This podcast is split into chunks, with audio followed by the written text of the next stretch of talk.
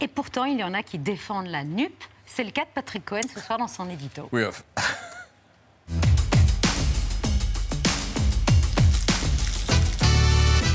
Défendre la nupe ou la nuancer. Voilà, tout au moins nuancer quelques-unes des critiques entendues chez les gardiens du temple socialiste. La première, l'accord électoral est déséquilibré, c'est vrai, avec près de 360 candidatures communes sur 577.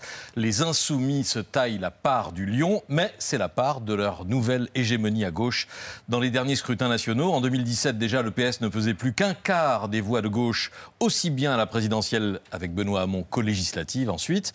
En 2022, ce ratio s'est encore effondré avec le score euh, lilliputien d'Anne Hidalgo, moins de 6% des votes de gauche. Avec ça, les socialistes obtiennent 12,5% des circonscriptions. Ce n'est pas beaucoup, mais c'est conforme au rapport de force électorale. Mais pas à l'implantation locale des socialistes. Qui dirige 5 régions et 14 des 42 villes de plus de 100 000 habitants. Mais l'ancrage local n'est pas toujours le reflet d'une adhésion nationale. La preuve avec euh, Macron euh, ou Mélenchon, ou même avec les gaullistes qui détenaient tous les pouvoirs dans les années 60, mais pas les grandes villes le facteur personnel, la prime au sortant sont déterminants euh, dans les scrutins locaux. En tout cas, ceux qui ont cru que le PS avait de beau reste après les dernières municipales et régionales se sont mis le doigt dans l'œil. C'est le socialisme municipal et régional qui résistait. Pour ces législatives, le PS n'aurait pas pu conclure un accord électoral avec les seuls écologistes comme en 2017 Non, il ne le pouvait plus. Après l'accord signé entre les Verts et les Insoumis dès le 1er mai, le PS n'avait plus le choix que de partir seul à la bataille, désastre électoral assuré, ou de rejoindre le mouvement.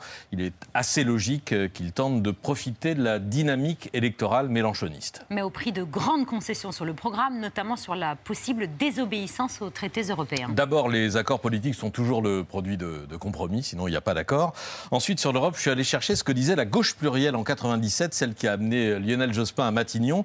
À l'époque, les plus anti-européens étaient euh, les communistes. Vous voyez la réunion au sommet des deux partis à la mutualité le 29 avril 97, après l'annonce de la dissolution. 11 dirigeants euh, communistes d'un côté de la table, 11 socialistes de l'autre. Vous y êtes, François Hollande, aux côtés, euh, je ne sais pas si vous l'avez vu rapidement, aux côtés de Jean-Luc Mélenchon.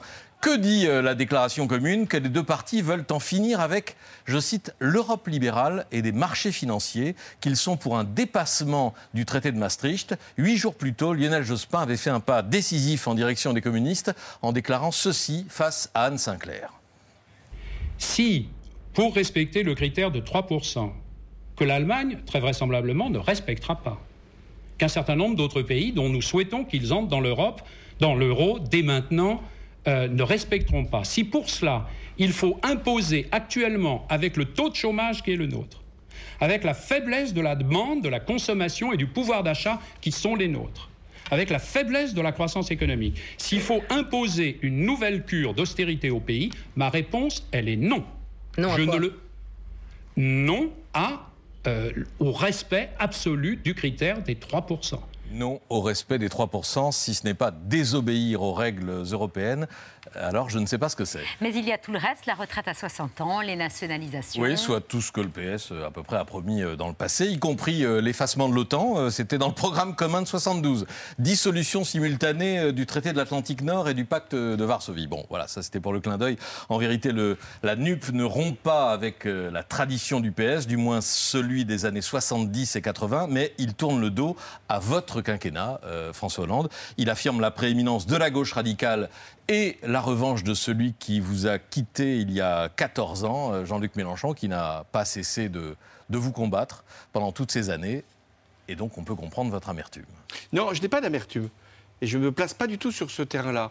Je n'ai aucune revanche à prendre, aucune euh, ambition à, soulager ou à, ou à, porter. Mélenchon, lui, il avait une revanche? Je pense, oui. Ça fait partie et de son caractère et de ce qu'il a peut-être pu traverser euh, ces dernières années. Moi, je n'en ai aucune. Je ne me place pas du tout sur euh, euh, ce terrain-là où, ce serait simplement des affaires personnelles, des ambitions contrariées, etc. Donc, je salue d'abord l'exercice de style et de travail sur le fond de Patrick Cohen. Je, reviens sur les différents aspects. Mm. L'union, il faut toujours la chercher. Et, moi, dans toute ma vie politique, je l'ai toujours voulu et, souvent euh, obtenu, cette union, pour gagner. Mais ça doit être une union pour euh, gagner et gouverner. Hmm. Ce, qui n'est pas le cas aujourd'hui. Deuxièmement, euh, vous disiez, j'y reviens sur, Lionel Jospin, parce que laissant penser que finalement euh, euh, Lionel Jospin n'avait pas voulu respecter les traités. Ce n'est pas vrai. Il disait, euh, face aux critères de Maastricht, comme beaucoup ne sont pas dans... euh, Nous pourrions déroger aux règles européennes. Ça nous- revient nous- exactement non, à ce non, qui non, avait non, écrit non, dans non, les je- accords. Je, je vais y venir. Nous, nous pourrions avoir un déficit plus important, euh, et il a veillé d'ailleurs durant son, son mandat de Premier ministre à réduire les déficits, et, et il y a réussi.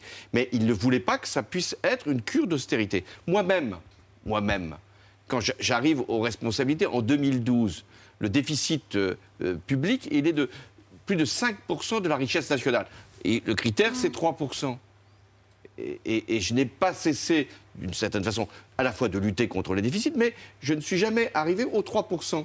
Parce que, je, précisément, je ne voulais pas faire d'austérité. Donc Et vous avez désobéi. et- Non, parce que ce n'est pas la désobéissance. Ce n'est pas une désobéissance à un traité, c'est une négociation qui se fait et l'Europe accepte d'être flexible. Aujourd'hui même, Emmanuel Macron, Mm. d'une certaine façon, a un déficit qui, qui dépasse 6%. Oui, mais la règle a été euh, mise Non, entre la règle n'a pas. Non, la, Temporairement. la règle a depuis été, 2020.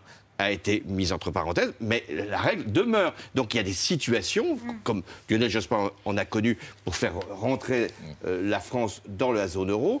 Euh, il y a des situations comme je les ai connues après la crise financière pour avoir de la flexibilité. Et euh, il y a, comme aujourd'hui, compte tenu de la crise euh, qui s'est produite euh, sur le plan sanitaire, des euh, adaptations qui se font. C'est pas ce que propose mais non, mais là, Mélenchon là, on n'est pas du tout dans, dans ce domaine-là. Les- les- la désobéissance, elle ne porte pas sur l'application d'une règle budgétaire, elle porte sur les fondamentaux de l'Union européenne. Qu'est-ce que c'est que l'Europe? C'est le marché unique. Qui l'a voulu? François Mitterrand. Qui l'a mis en place? Jacques Delors. La- deuxième, le deuxième euh, élément fondamental de l'Europe, c'est la libre circulation. Qui n'en voulait pas? Les Britanniques. Ils sont sortis pour ça. Euh, la troisième règle, pour les personnes.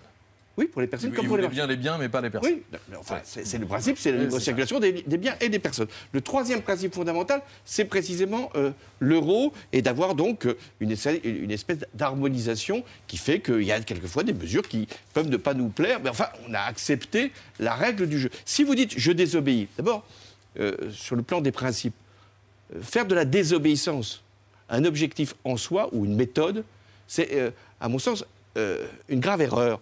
Une grave erreur parce que pourquoi désobéir simplement aux règles européennes? On peut désobéir aussi aux règles internationales. On peut désobéir aussi aux règles intérieures. Parce que finalement, la Constitution nous gêne, parce qu'il y a des lois qui nous, qui nous préoccupent. Allez, on désobéit. Bel exemple aussi qu'on donne aux générations qui viennent. Le mieux, c'est de désobéir lutter, combattre, euh, négocier, euh, remettre à chaque fois euh, l'offensive, ça, ça fait partie d'une espérance politique. Dire, moi, je désobéis. Par ailleurs, si on désobéit, on sort. Parce que euh, penser que l'Europe... Ça veut dire que c'est un Frexit déguisé que Mais- propose mais- Jean-Luc Mélenchon Mais quand il, il a eu cette phrase qui, était, qui correspond à sa pensée, je, je la respecte, il dit, l'Europe, où on la change, on la quitte. C'était en 2017. C'était Oui. dans son programme de D'accord. 2017. Il- il a Mais dit- il- on peut Ah, évoluer ça aussi. peut évoluer. Donc là, maintenant, il dit euh, je désobéis. Alors, qu'est-ce qui va se passer? Je peux donner mon expérience. Je n'accepte plus les règles. Ah ben, vous n'acceptez plus les règles. Vous voulez même pas verser votre contribution financière à, l'Union européenne parce que euh, est plus que euh, ce que vous recevez. Ah bon? Vous voulez plus euh, respecter les règles de concurrence. Ah bon? Vous voulez plus non plus avoir des, règles qui vous permettent d'avoir une politique économique qui soit compatible avec les autres. Ah bon? Vous voulez avoir des monopoles pour les services publics. Ah bon? Bah écoutez, vous sortez.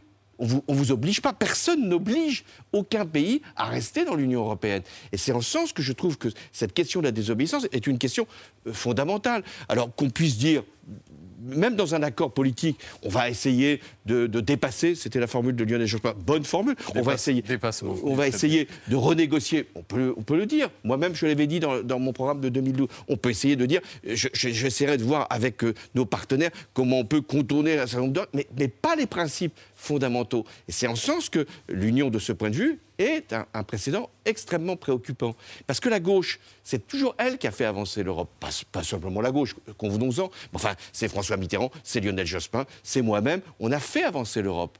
Et donc on a besoin d'avoir une gauche qui soit euh, à la fois consciente de ce que l'Europe, quelquefois, euh, nous, nous contraint, mais qu'est-ce qu'elle nous apporte aussi. Et si la gauche perd cet engagement européen, alors je vais faire comme euh, un certain nombre d'interlocuteurs, c'est plus tout à fait la gauche.